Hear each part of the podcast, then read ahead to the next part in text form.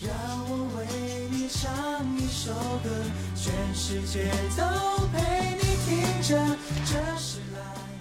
欢迎大家的到来，大家好，我是维娜，欢迎大家到来，进入我们今天二十一天养成生活好习惯的节目。如果你喜欢的话，希望大家订阅、转载一下，让更多的人受益。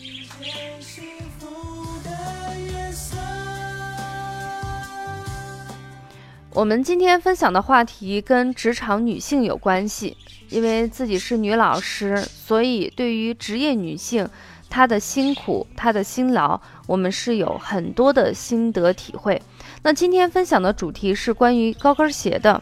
我们的主题叫做“都是高跟鞋惹的祸”。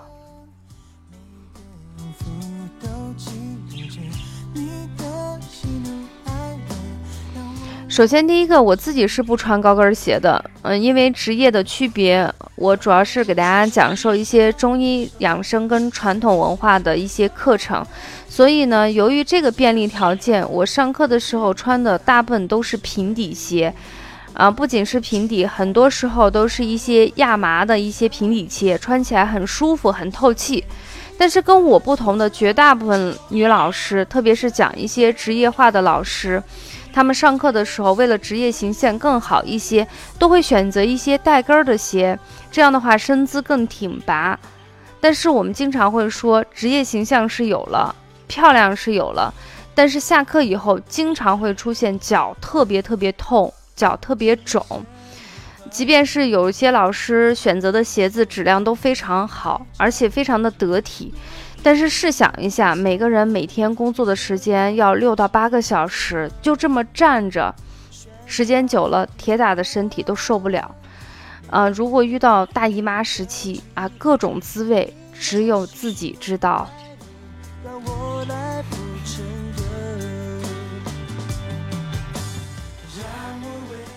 那还有一些年轻的女孩子特别喜欢穿特别高的鞋，我见过，有的那个鞋高到一定程度，就跟踩高跷一样，走路的时候整个人哈那个身体完全变形。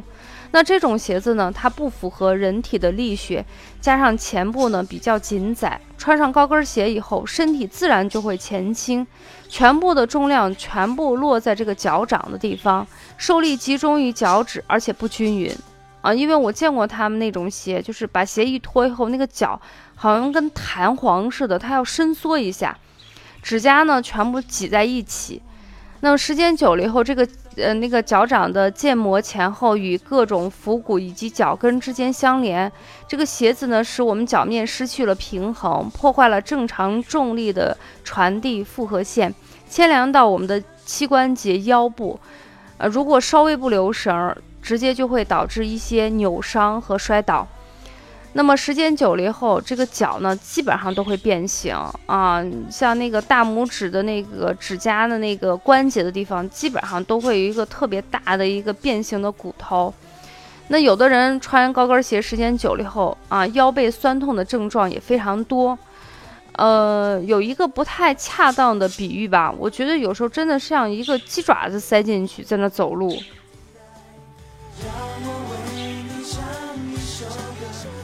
上眼睛，把心交给我。所以我还是建议大家，如果说你必须要穿，就选择一些中低跟儿吧。咱又不是去戛纳走红毯，再说人家明星平时不是也挺爱穿小白鞋的嘛。那么，既然我们的职业形象需要我们在必须选择高跟鞋的时候，我们刚才已经给大家提到了一个，就是如果必须要选择高跟鞋的话，首先第一个就是鞋子一定要穿舒服透气的鞋子，因为我见过很多鞋子造型很美，但是呢，确实穿进去后就跟塑料纸糊上面一样。所以首先一个就是舒服透气，第二个呢就是不要太高。啊，如果说今天必须要穿一些特别高的鞋，呃，我自己也有经验，就是参加呃一些公司的年终活动，大家都要求穿一些晚礼服，就是那种小型的晚礼服，呃，我自己也会穿一下，但是穿了这个晚礼服以后，穿一个平底鞋往往拉升不了气质，所以你就必须配合一个跟儿比较高的一个鞋，但是穿这个鞋穿上十几分钟、几十分钟以后，这个脚确实不舒服，所以我自己是给自己在这种情况下会备一个便携的拖鞋，或者是那种比较薄的布鞋，就是你站台上可能也就几分钟，下台以后坐在那儿，啊，我自己就悄悄的在桌底下稍微动个小心思。把这个拖鞋跟布鞋换上，让自己的脚舒服一下。那么对于我们职场的人，我建议你啊，在办公室还是准备上一个这样的鞋，啊，放在那个不要影响办公的环境跟卫生啊，放在自己比较舒服也不影响周围人的地方。当自己脚特别累的时候，你就可以直接拿出来进行使用。这样的话，脚脚呢就会舒服一些。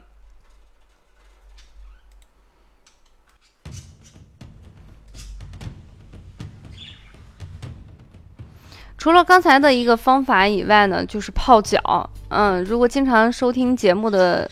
大朋友跟小朋友们就知道，维娜老师最喜欢的就是泡脚敷面膜啊，这是我个人的最爱。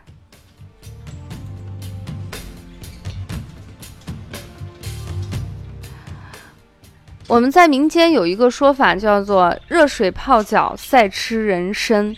脚呢又被称作人体的第二个心脏。在我们的双脚上面有很多跟脏腑相对应的一些反射区。当你用温水泡脚的时候，你不仅可以刺激这些反射区，促进人体的血液循环，同时呢，还可以间接的调节人体的内分泌，增强人体器官的机能，取得防病治病的保健效果。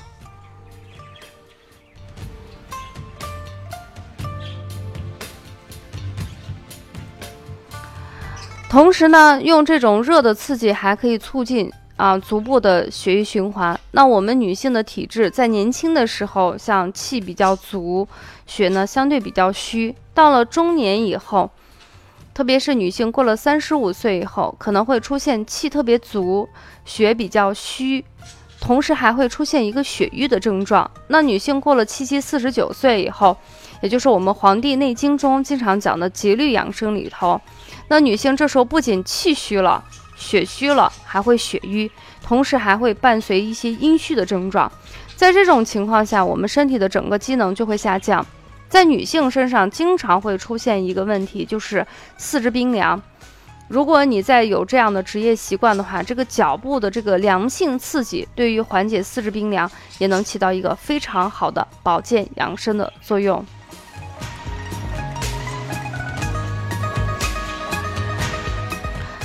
那我自己呢，也是喜欢用一些中药或者是一些草药，搭配一些具有功能性的。我自己给自己经常配，比如说春天到了，情绪容易波动大，我就会配一些缓解情绪波动比较大，比如说忧郁啊、烦躁。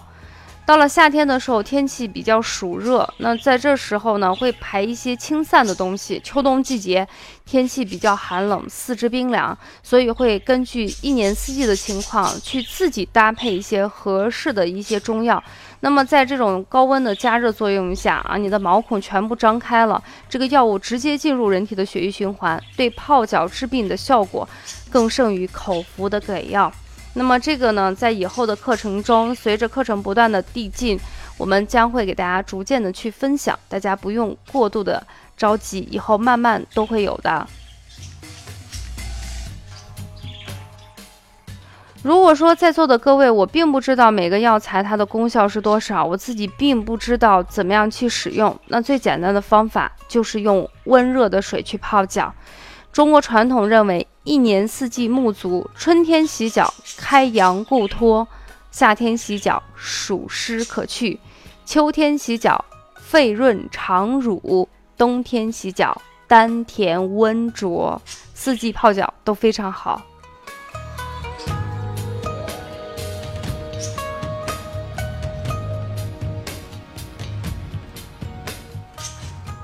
如果泡完脚以后给脚部做一个按摩，那就是锦上添花了。但是我们不可能每一天都去足浴房去按，所以最简单的方法就是泡完脚以后，我们自己哪里不舒服按哪里，也可以来回的活动我们的脚踝，让脚部放松。